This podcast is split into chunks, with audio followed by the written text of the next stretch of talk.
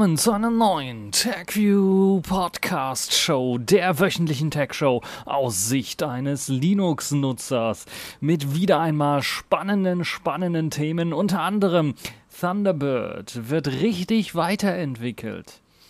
Samsung mit neuem Club-Handy, Razer inspiriert.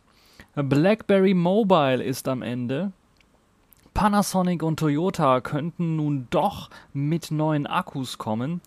Huawei, Oppo, Vivo und Xiaomi arbeiten an einer Play Store Alternative. Bluetooth-Lücke in Android und dann die Kategorien in dieser Woche. Pfeife der Woche Microsoft, Distro der Woche Simplicity Linux 20.1 und Sailfish der Woche Books. Fangen wir also an mit dem allerersten Thema. Thunderbird bekommt ein neues UI und wird jetzt tatsächlich richtig weiterentwickelt. Der freie E-Mail-Client Thunderbird, der hat sich ja in den letzten Jahren nicht so wirklich weiterentwickelt, was die Oberfläche angeht, was auch die Features und Funktionalitäten angeht. Hier und da wurden ein paar Add-ons hinzugefügt, wie beispielsweise zum Beispiel die Kalenderverwaltung, die hinzugefügt worden ist. Aber ansonsten hat sich relativ wenig getan.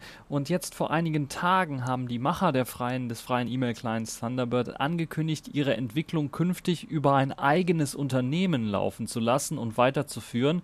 Und auf der FOSDEM, der Konferenz für freie und Open Source Software, die in dieser Woche stattgefunden hat, haben die Community Manager Ryan Sipes und einige weitere eine, ja, einen Plan vorgestellt, wie das Ganze umgesetzt werden soll, jetzt in einem neuen Team oder mit dem bestehenden Team in einem neuen Unternehmen.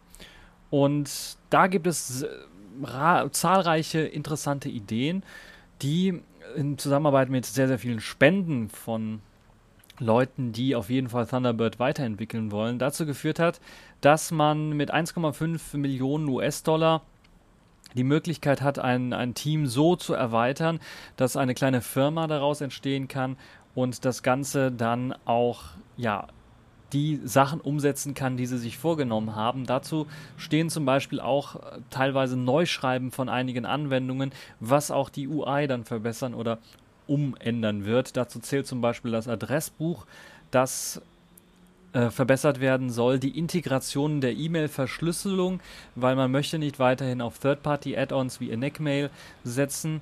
Und man möchte auch die Kalenderfunktion mit integrieren und das ist ja bisher auch äh, extern mit einem Plugin ähm, möglich. Wie es dann aussieht mit natürlich auch der Verbesserung der äh, Oberfläche, was hier und da ein paar Features angeht, das soll auch dran gearbeitet werden. Die UI und auch die User Experience UX sollen äh, verbessert werden. Und auch der Unterbau soll verbessert werden und nicht das uralte Gecko da immer noch verwendet werden fürs HTML-Rendering. Das könnte also ziemlich interessant werden, wie ich finde. Und das ist auf jeden Fall mal ein Schritt in die richtige Richtung, nachdem es so still geworden ist mit Thunderbird und alle irgendwie gedacht haben, ja, okay, da kommt wohl nichts mehr, ist jetzt tatsächlich etwas auf dem Fahrplan zumindest zu sehen und das ist so ein kleiner Hoffnungsschimmer für alle diejenigen, die immer noch auf Thunderbird setzen und das einsetzen. Ich muss ganz ehrlich zugeben, ich habe Thunderbird nicht mehr im Einsatz, ich habe Carmail im Einsatz hier bei mir auf der Maschine und auch auf einer anderen Maschine. Ähm, interessanterweise. Aber ich muss auch zugeben, ich benutze meistens, wenn ich E-Mails bekomme, mein Smartphone um die zu lesen und habe dort äh, mein äh, BlackBerry Hub laufen. Der hat sich auch seit Jahren nicht verändert. hoffen wir mal, dass er auch nachdem BlackBerry jetzt so ein bisschen tot ist, dass das ähm, dann nicht zu Problemen führt. Und da kommen wir auch zu einem sehr interessanten Übergang, äh, den ich mal so reinschieben möchte, nämlich das Ende von BlackBerry. Denn TCL hat in dieser Woche bekannt gegeben, dass sie den Vertrag, den Lizenzvertrag mit BlackBerry Limited für die Lizenzierung des Namens BlackBerry und eben der Eigenmarke oder der eigenen Firmenname BlackBerry Mobile nicht weiter fortführen werden. Und das heißt im Grunde, dass es keine neuen Smartphones mehr von TCL gefertigt mit dem Bärenlogo geben wird. Und es heißt auch, dass eben nach rund vier Jahren Schluss ist mit der Zusammenarbeit und der Kooperation mit BlackBerry Limited.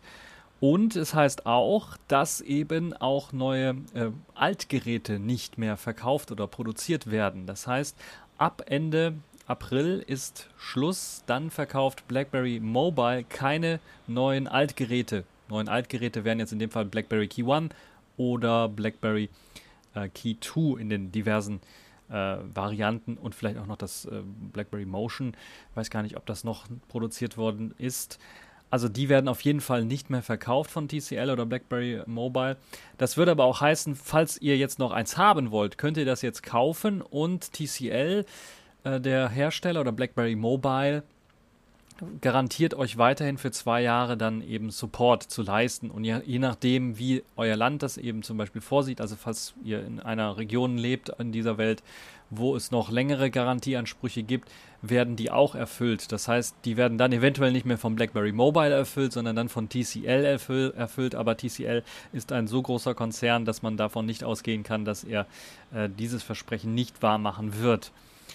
Und das ist ein bisschen schade und es sieht es eben danach aus, da BlackBerry Limited momentan keinen eigenen anderen Hersteller präsentiert hat, der da einspringen könnte als Ersatz, ähm, sieht es danach aus, dass das wahrscheinlich das Ende von BlackBerry Mobile ist. Ich hatte darüber auch einen TechView Vlog gemacht, da könnt ihr auch mal reinhören.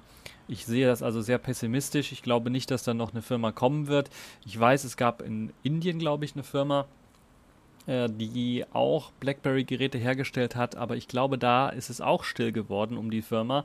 Die hat zwar, glaube ich, immer noch die Lizenz, aber da wird nicht mehr viel kommen. Nun laufen die BlackBerry so ein bisschen eben die Leute davon, mit denen sie Lizenzverträge gemacht haben. Ich glaube, vor einem halben Jahr oder gut einem Jahr ist auch äh, der Lizenznehmer von BlackBerry Messenger davon gelaufen und hat gesagt, wir stellen das Ganze ein. BlackBerry hat daraufhin den BlackBerry Messenger Enterprise, den sie noch bei sich in ihrem Betrieb haben, für kurze Zeit kostenlos für alle Umsteiger von normalen BlackBerry Messenger angeboten und ähm, da irgendwie versucht, das Ganze eine geordnete Übergangsphase dazu schaffen. Aber ich glaube, jetzt sieht es danach aus, dass wirklich BlackBerry sich komplett vom Konsumermarkt so ein bisschen zurückziehen wird, was zumindest Smartphones angeht. Und äh, ich, ja, ich glaube, es wird schwierig, da einen neuen Lizenznehmer zu finden für, äh, für neue Smartphones mit der BlackBerry-Marke mit dem Bärenlogo. Naja, wir werden sehen. Es ist ein bisschen traurig, weil TCL immer noch Palm und, und andere Markennamen, Alcatel, äh, sein eigen nennt. Und warum sie jetzt BlackBerry aufgegeben haben, ist mir nicht ganz klar. Aber es gab wohl Probleme, weil auch die Update-Versprechen keinesfalls eingehalten worden sind. Wir haben alle, die wir ein BlackBerry gekauft haben, ich ja, ich habe ja auch eins, sogar zwei, alle kein äh, Major Android Upgrade bekommen. Ich glaube nur, dass BlackBerry Key One hat ein Upgrade bekommen auf Android 9 wenn ich mich nicht irre, oder auf Android 8, wenn ich mich nicht irre. Aber äh, der Rest steht eben fest auf dieser Android-Version und hat nie ein Upgrade bekommen, sondern nur die ganz normalen Sicherheitsupdates, die auch nicht mehr monatlich kamen, sondern dann ja, quartalsmäßig eher angekommen sind. Ja, schade so ein bisschen. Wir werden, ich werde auf jeden Fall dranbleiben als ähm, ehemaliger BlackBerry-Nutzer ähm, und werde mir da das Ganze anschauen, wie sich das denn weiterentwickelt. Kommen wir von einer Smartphone-Marke zu einer anderen und da kommen wir zu Samsung. Da könnte man in dieser Woche natürlich auch die, jetzt gerade Anfang der Woche, ich nehme das jetzt hier tatsächlich am, am äh, Mittwoch auf, wenn ich mich nicht irre. Genau, Mittwoch haben wir heute. Äh, normalerweise nehme ich am Samstag auf, aber das hat einfach nicht geklappt. Diesmal, deshalb ist das so eine Woche und ein bisschen plus. Ähm, ihr wisst vielleicht, am Dienstag hat. Ähm, hat ähm, Samsung die neuen S20-Geräte vorgestellt. S20, S20 Plus, S20 Ultra mit neuer Kameratechnologie, einem Design, worüber man sich auf jeden Fall äh, streiten kann, wie das dann so aussieht. Aber das viel interessantere und spannende Gerät wird wahrscheinlich später erst released werden. Dazu gibt es einige Bilder, die das schon mal zeigen und ein Video, das das Samsung Galaxy Z Flip zeigt. Ein ja, Flip-Smartphone inspiriert von Motorola's äh, Razer-Smartphone, das ja einen ähnlichen Flip-Mechanismus hat, also einem ähm, ja, Plastik-Screen, den man einfach umklappen kann, ähnlich wie bei den alten Razer-Smartphones. Und Samsung hat das jetzt auch gemacht mit der typischen Punch-Hole-Notch oben, also das Loch für die Selfie-Kamera und ja, dem typischen ja, Design, würde ich mal fast schon sagen, von Samsung. Äh, Dualkamera hinten Und äh, auf dem Video selber kann man dann auch noch sehen, wie das Ganze auf und zugeklappt wird. Es ist schon ein bisschen was groß. Es erinnert äh, doch stark an das Motorola Razer, was vorgestellt worden ist. Aber es ist auch, ähm, würde ich mal sagen, ein bisschen was größer. Und ja, es könnte theoretisch am 14. Februar rauskommen ähm, oder vorgestellt werden. Das ist jetzt so der Plan. Soll auch mit einem AMOLED-Display und einer 6,7 Zoll ähm, Diagonale, Bildschirmdiagonale im aufgeklappten Zustand daherkommen. Es soll ultra dünn sein und zwar soll das ein ultra dünnes Glas sein. Und das könnte ziemlich interessant sein, weil bisher haben wir diese Klappmechanismen, Klappdisplays bei Smartphones nur mit Plastik gesehen und auch das Motorola Razer ist Plastik. Und wenn man sich das anschaut, die ersten Tests, und es gibt ein Jerry Rick Video dazu, der das Ganze mal wieder auseinander nimmt und testet, wie stabil das Ganze ist, dann sieht man, es ist ein ja, herkömmliches Plastik. Wenn ihr da mit dem Schlüssel oder sowas drankommt, dann habt ihr halt, oder mit dem Fingernagel einfach aufs Display, könnt ihr da zeichnen quasi und äh, eine Kerbe ins Display reinstopfen bei dem Samsung Galaxy Z Flip könnte das mit einer ultra dünnen Glasschicht, weiß nicht, wie das klappen soll. Da muss also irgendwie wahrscheinlich oben eine Glasschicht und unten eine Glasschicht und da, wo, wo der Klappmechanismus ist, da ist dann wahrscheinlich keine. Da gehe ich mal von aus. Ansonsten kann ich mir nicht vorstellen, wie das so flexibel sein soll, dass man das umklappen kann. Könnte das natürlich das Ganze ein bisschen was sicherer machen. Wir werden sehen, wie das äh, sich weiterentwickelt. Eine Sache ist auf jeden Fall klar, die Entwicklungszeiten sind wohl etwas länger bei diesen Geräten. So kommen dann auch eben auch etwas ältere Prozessoren zum Einsatz. Naja, ganz so alt ist es nicht, aber es ist auf jeden Fall ein Snapdragon 855 Plus, der bei dem äh, Galaxy Z Flip zum Einsatz kommen soll, anstatt eben das 2020 Flagship äh, der Snapdragon 865. Aber das könnte eine ziemlich interessante Geschichte werden. 8 GB Arbeitsspeicher, 256 GB interner Speicher, äh, Dual Kamera hinten, 2x12 Megapixel, ultraweit und normalweit. Und äh, dann soll es so eine Art Space Zoom auch wieder geben, wie bei den Galaxy S20 Geräten. Also so eine Art Hybrid Zoom, der es einem ermöglicht, da extra reinzoomen zu können. 3300 mAh starker Akku, kein wirkliches Fast Charging mit 15 Watt ist auch so ein bisschen, naja, Wireless Charging zumindest mit 9 Watt soll möglich sein. Das sind so die Daten, die geleakt worden sind. Android 9 Pie soll noch, ähm, ja, Android 10 soll bereits schon drauf installiert sein, anders als zum Beispiel beim Razer, wo noch Android 9 Pie zum Einsatz kommt. So rum ist es, glaube ich, richtig. Das heißt, es kommt auch ein äh, One UI in einer etwas modifizierten Variante 2.1 zum Einsatz.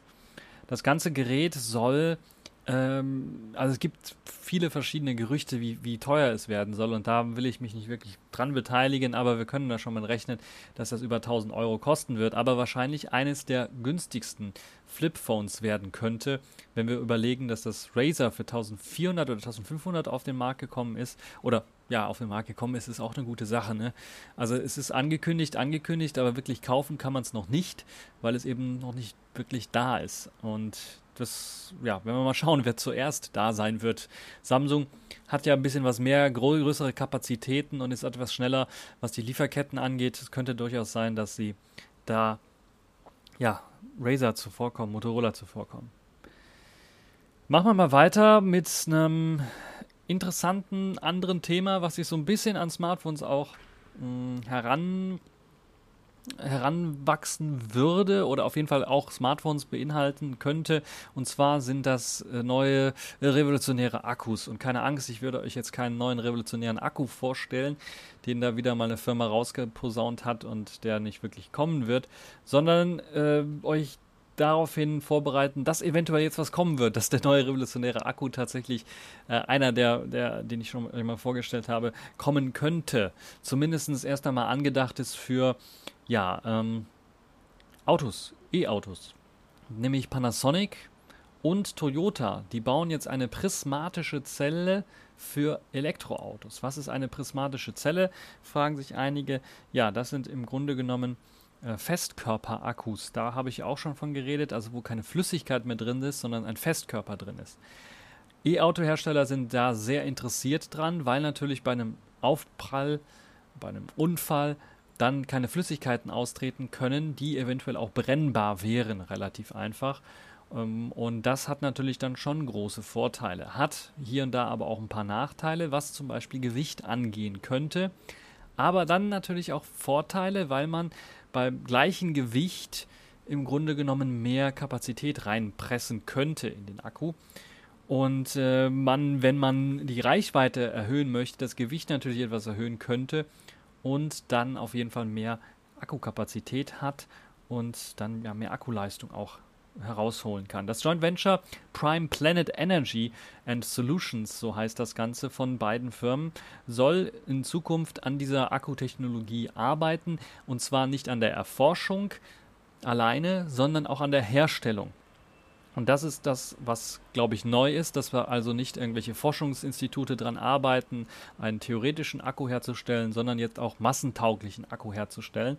Und das könnte dann in ein, zwei, vielleicht sogar drei Jahren dazu führen, dass wir dann auch so etwas in E-Autos sehen werden. Ich vermute, dass so etwas vielleicht auch in Smartphones sichtbar sein könnte. Zunächst einmal, weil natürlich die Akkus dort etwas kleiner sein können und die Herstellung, der Herstellungsprozess vielleicht etwas ja, einfacher wäre, als das Ganze für E-Autos direkt herzustellen. Prismatische Zellen haben, um das Ganze nochmal aufzufrischen, ein festes kubisches Gehäuse aus Metall bei dem die Pole an der oberen Seite an den Rändern angeordnet sind. Vorteil von dieser Technologie ist vor allen Dingen die gute Wärmeableitung. Ähm, die flachen Zellen sind nicht auf eine bestimmte Akkuchemie festgelegt und Toyota und Panasonic wollen damit eben auch Lithium-Ionen-Akkus mit dieser Bauform produzieren und das könnte dann eine ziemlich interessante Geschichte werden, wenn dann eben Technologien auch miteinander kombiniert werden um so etwas herstellen zu können. Ähm, dann soll es aber auch Festkörperakkus geben. Das ist das, was, was man ja vorher ange, äh, was ich vorher auch schon mal als revolutionären Akku angesprochen haben, habe. Und der dauert, da braucht es was länger, um den herzustellen. Aber als Übergangsphase kann man diese prismatische Zelle äh, erzeugen. Das ist für E-Autos sehr interessant. Für Smartphones hm, würde ich eher sagen weniger interessant. Würde die Smartphones etwas schwerer machen und hat keinen für, für Smartphone keinen großen Vorteil. Aber für E-Autos hat das durchaus Vorteile und Festkörperakkus, wie gesagt, feste Akkus äh, sollen dann auch verkauft werden, äh, sollen dann mehr Energie speichern können und äh, sollen dann auch deutlich stabiler sein als ähm, die Lithium-Ionen-Akkus. Sehr interessant ist auch die Aufteilung. Prime, äh, Planet Energy and Solutions gehören zu 51% Toyota. Das zeigt so ein bisschen auch der, ja, sie haben halt eben das letzte Wort, würde ich mal sagen. Es geht also mehr um E-Autos. Und zu 49% Panasonic, äh, ein Technologiekonzern, der auch Smartphones herstellt oder das mal hergestellt hat oder zumindest Feature-Phones hergestellt hat. Äh, wie das mit Smartphones jetzt aussieht, weiß ich nicht, ist bestimmt Zulieferer. Äh, die Unternehmen sind aus Japan und aus China, äh, weil ich glaube Panasonic äh, mittlerweile äh, irgendwie zu, zu China gehört oder aufgekauft worden ist wenn ich mich nicht komplett irre. Zumindest haben sie in Japan und in China Niederlassungen und äh, rund 5100 Mitarbeiter und Beschäftigte. Und Panasonic bringt seine Akkufabrik ein, weil sie tatsächlich auch Akkus herstellen. Und äh, dann könnte das ziemlich interessant werden bei äh, dieser Zusammensetzung. Apropos Hersteller, die sich zusammentun, dort gibt es jetzt in Sachen App Store auch einige Hersteller, die sich zusammentun, um eine Alternative zum Google Play Store bieten zu können. Und da könnt ihr natürlich dreimal raten, wer auf die Idee gekommen ist. Ganz sicher Huawei, Oppo, Vivo und Xiaomi, also alle die, die so ein bisschen betroffen sein könnten von einem US-Bann. Äh, Huawei natürlich direkt jetzt betroffen, aber die anderen chinesischen Anbieter sicherlich auch. Und ähm, wobei, glaube ich, und Vivo dem gleichen Konsortium gehören, aber tut ja nichts zur Sache. Sie wollen jetzt zusammenarbeiten, um die Google-Dominanz aufzubrechen. Und sie wollen eben zusammenarbeiten an einer Google Play Store-Alternative. Das soll heißen, wenn ich eine App einreiche bei Huawei in den App Store beispielsweise oder also ich ich weiß nicht ganz genau, dann soll es eben auch bei Oppo, bei Xiaomi direkt auftauchen. Das heißt, sie sollen eine App-Infrastruktur äh, dann aufbauen, die gemeinsam funktioniert. Ich kann mir auch durchaus vorstellen, dass es so aussehen wird, dass im Grunde genommen dann alle einen App Store irgendwann mal bekommen werden und einen Server, wo die ganzen Apps dann gelagert werden und einen Prozess, wie die ganzen Apps geprüft werden und so weiter und so fort. Das könnte also durchaus äh, möglich sein und das wäre sicherlich eine sehr interessante Geschichte. Interessant ist, dass nicht, wie man es vielleicht, vielleicht denken kann, das Ganze erstmal nur in China startet, als Alternative für eben den Play Store in China selber. Dort gibt es ja, dort hat jeder seinen eigenen Store und dort gibt es ganz, ganz viele Apps, die eben chinesische Nutzer äh, brauchen oder nutzen können. Und das Ganze soll aber tatsächlich auch für den europäischen Markt vornehmen, vornehmlich sein und dann eventuell auch für den US-Markt sein. Und äh, sie wollen halt eben erst einmal die App-Plattformen miteinander abgleichen, das heißt die verschiedenen Stores, die sie haben, wenn sie eigene Stores haben, miteinander abgleichen. Und so, dass halt eben ein Upload, den ich bei einem Store mache, dann erst einmal in anderen Stores auch landet. Dazu zählen nicht nur Apps, sondern auch Spiele, Musik, Filme.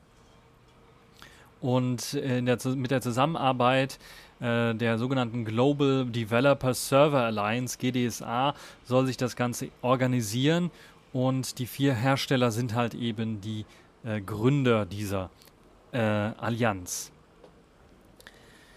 Dann soll natürlich vor allen Dingen der Google Play Store angegriffen werden mit dieser Geschichte und zwar außerhalb Chinas. Das ist also der Plan der ganzen Geschichte, weil innerhalb Chinas braucht man das nicht. Dort gibt es keinen Google Play Store. Und das könnte ziemlich interessant werden, wenn jetzt auch noch andere Hersteller mit ins Boot springen würden. Ich könnte mir einige kleinere Hersteller, Gigaset oder BQ, ähm, Fairphone und andere Her Hersteller ein bisschen was wünschen, dass die vielleicht mitarbeiten. Ähm, Fairphone vielleicht so ein bisschen den Open Source oder Free Software Gedanken mit reinhauen könnten. Das könnte auf jeden Fall dazu führen, dass dann eine Alternative, eine ernstzunehmende Alternative zu Googles Play Store wirklich aufpoppen könnte und vor allen Dingen natürlich auch Entwickler dann dazu gelockt werden zu sagen, okay, ich werde jetzt nicht meine, äh, meine App mit Google Play Diensten oder der Abhängigkeit zu Google Play Diensten ausstatten, sondern ich werde das jetzt vielleicht auch in einem Drittanbieter äh, App Store mit reinhauen, wo eben diese Google Play Dienste nicht vorausgesetzt werden können. Und das könnte ziemlich interessant werden, wenn der Store so groß wird, dass eben auch europäische Firmen dran, ja, draufkommen und sagen, okay, ich werde jetzt eben diese Google Play-Dienste Abhängigkeit nicht einbauen. Gerade bei, bei Banking-Apps oder sowas wäre das sehr, sehr wichtig, dass so etwas nicht mit drin ist. Im März 2020 soll der Startschuss fallen für die GDSA und aufgrund der jetzt in China ausgebrochenen äh, Coronavirus- Seuche, würde ich mal fast schon behaupten, sieht es so aus, dass das Ganze wahrscheinlich mit Einschränkungen starten wird oder gar ganz verschoben wird. Aber ja, zum Beginn soll bereits schon die Plattform existieren und bereits einige, in einigen Regionen freigeschaltet äh, sein, unter anderem in Indien, Indonesien und Russland. Äh, Oppo und Vivo gehören beide zu einem äh, Konsortium, äh, der BKK Electronics. Und die vier Unternehmen, die restlichen, also nein, die restlichen Unternehmen, haben im äh, vierten Quartal 2019 über 40 Prozent der weltweiten Smartphone-Verkäufe abgedeckt. So kann man damit rechnen. Das ist also kein kleiner Haufen. Das sind jetzt also nicht wenige Leute. Und äh, klar, ein großer Prozentsatz wird in China verkauft hat aber trotzdem äh, seine Relevanz, besonders wenn man da überlegt, dass natürlich dieses, diese Plattform, die da aufgebaut wird, erst einmal natürlich für, für, für den weltweiten Markt gedacht ist, aber sicherlich auch in China durchaus Sinn machen könnte. Und äh, besonders Huawei dürfte da natürlich ein sehr großes Interesse haben, sowas zu machen und daran zu arbeiten, an Kooperationen zu arbeiten. Und ja, wir werden mal schauen, wie sich das denn weiterentwickeln wird. Und ich bin äh, sehr optimistisch, dass äh, das, äh, wenn noch weitere Firmen hinzukommen, vielleicht auch ein paar Software-Schmieden hinzukommen, das Ganze dann durchaus eine wirklich ernstzunehmende Alternative zum Google Play Store auf dem Android-Markt werden könnte.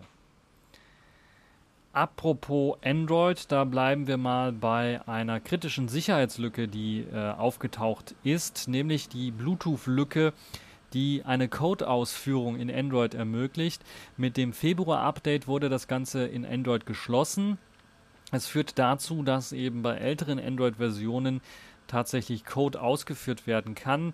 Und die Februar-Updates des Android-Systems, die Sicherheitsupdates, schließen diese Lücke, die CVE 2020-0022er Lücke, die das Ausführen von Code durch Angreifer ermöglichen und eben dann ein, eine gravierende Lücke in dem Fall auch äh, darstellen. Gefunden wurde die Lücke von den deutschen Sicherheitsspezialisten von IRNW. Die Firma kannte ich wirklich vorher auch noch nicht die in ihrem Blog einige Details dazu veröffentlicht haben. Demnach soll eben für den erfolgreichen Angriff keine Nutzerinteraktion äh, durchgeführt werden oder notwendig sein. Das heißt, das kann also auch ohne des Wissens äh, des Nutzers durchgeführt werden. Deshalb für die Leute, die noch ein ungepatchtes Smartphone haben und nicht sicher sind, was für eine Android-Version sie gerade haben, ausschalten. Ähm, das Bluetooth wenn man natürlich gerade Musik hört über Kopfhörer und das Bluetooth anhaben möchte oder anhaben muss, dann sollte man darauf achten, eventuell die neueste Android-Version zu verwenden. Ich weiß, das ist nicht immer ganz einfach, aber auf Android 8 und 9 lässt sich halt eben erfolgreich dieser Code ausführen. Das heißt, falls ihr noch auf Android 8 oder 9 setzt, wirklich da sehr darauf achten und vielleicht wirklich mal kabelgebundene Kopfhörer oder sowas verwenden. Auf Android 10 ist der Fehler nicht ganz so gravierend, weil eben aus technischen Gründen er nicht so ausnutzbar ist. Das heißt, wenn jemand versucht, den auszunutzen bei euch, führt es nicht dazu, dass Code ausgeführt wird, sondern es führt einfach zu einem Absturz des Bluetooth-Stacks. Das heißt, der Bluetooth-Dämon muss neu gestartet werden. Das heißt, ihr habt einen Verbindungsabbruch bei euren Bluetooth-Kopfhörern oder äh, Bluetooth-Geräten, die ihr eingesteckt oder äh, angeschlossen habt.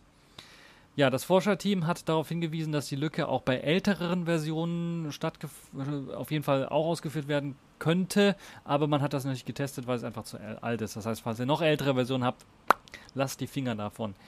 Äh, was ich auf jeden Fall auch sagen kann, betroffen sind Android-Geräte, äh, Android-Geräte oder na, sagen wir mal so, äh, Geräte, die äh, auf Android-Treiber setzen, wie zum Beispiel ein Selfish OS oder ein Ubuntu Touch, äh, haben das Problem nicht, weil, der, weil die, die, die Lücke im Bluetooth-Dämon steckt und nicht in den Bluetooth-Treibern drin steckt oder dem äh, Stückchen, was eben für die Kommunikation mit Bluetooth ähm, notwendig ist, sondern tatsächlich im äh, Bluetooth-Dämon drin steckt. Das heißt, Selfish S-Nutzer sind zum Beispiel davon sicher, auch Ubuntu Touch-Nutzer sind davon sicher.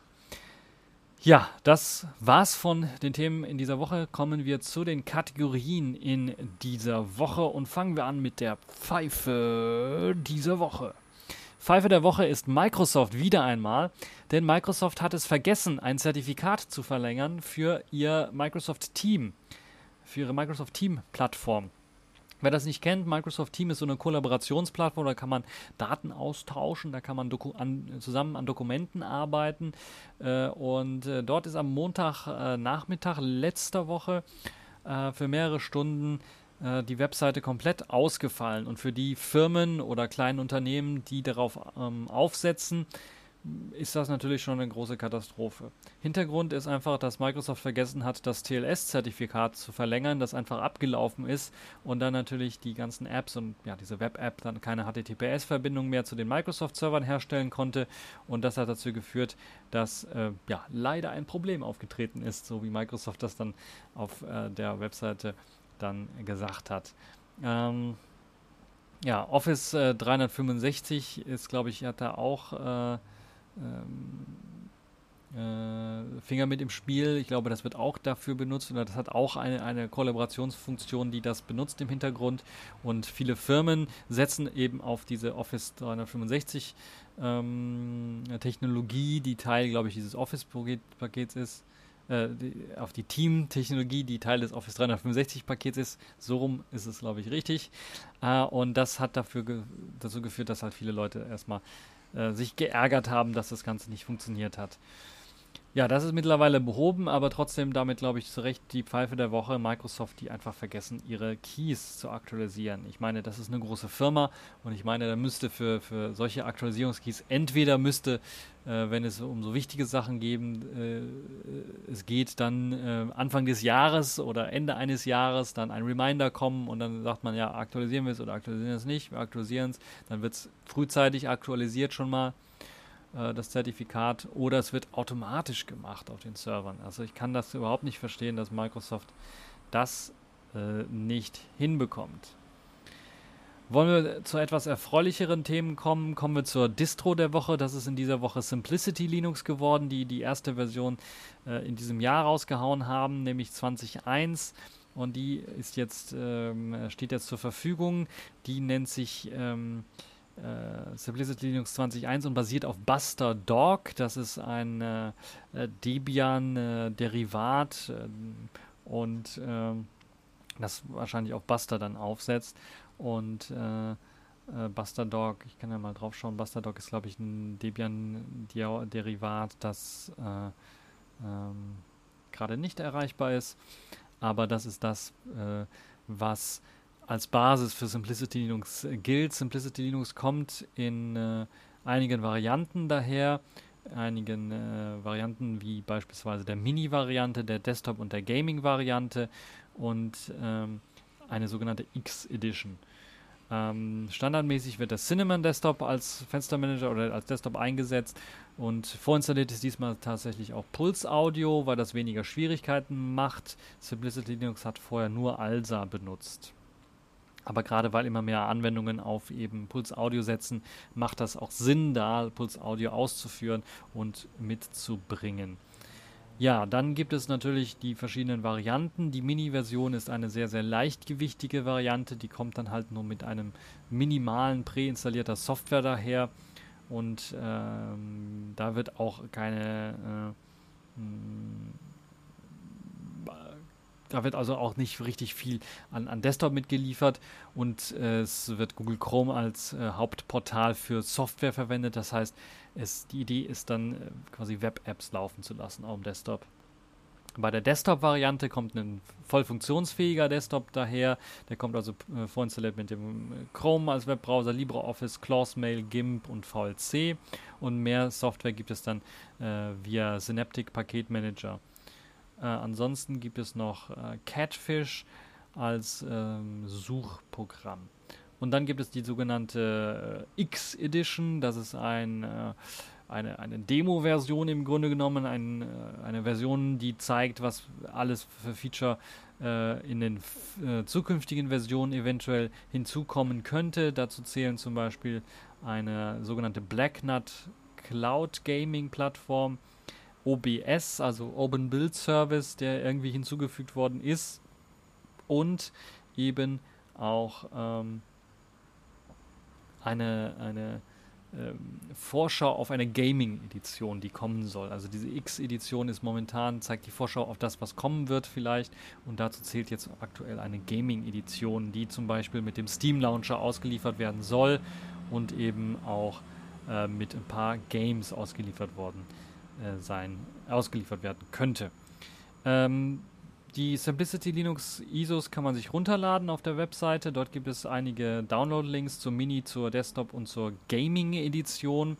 Und äh, das ist jetzt in dem Fall alles unter 800 Megabyte, was man da bekommt. Also die Mini-Variante 586, die Desktop-Variante äh, knapp 750 und die Gaming-Variante knapp 700. Und da könnt ihr äh, euch das Ganze herunterladen und einmal ausprobieren. Eine schöne Geschichte, wie ich finde. Uh, Simplicity Linux 20.1. Machen wir mal weiter, kommen wir zur letzten Kategorie dieser Woche, Sailfish der Woche. Dort gibt es eine kleine App, die ich sehr empfehlen kann, um E-Books zu lesen.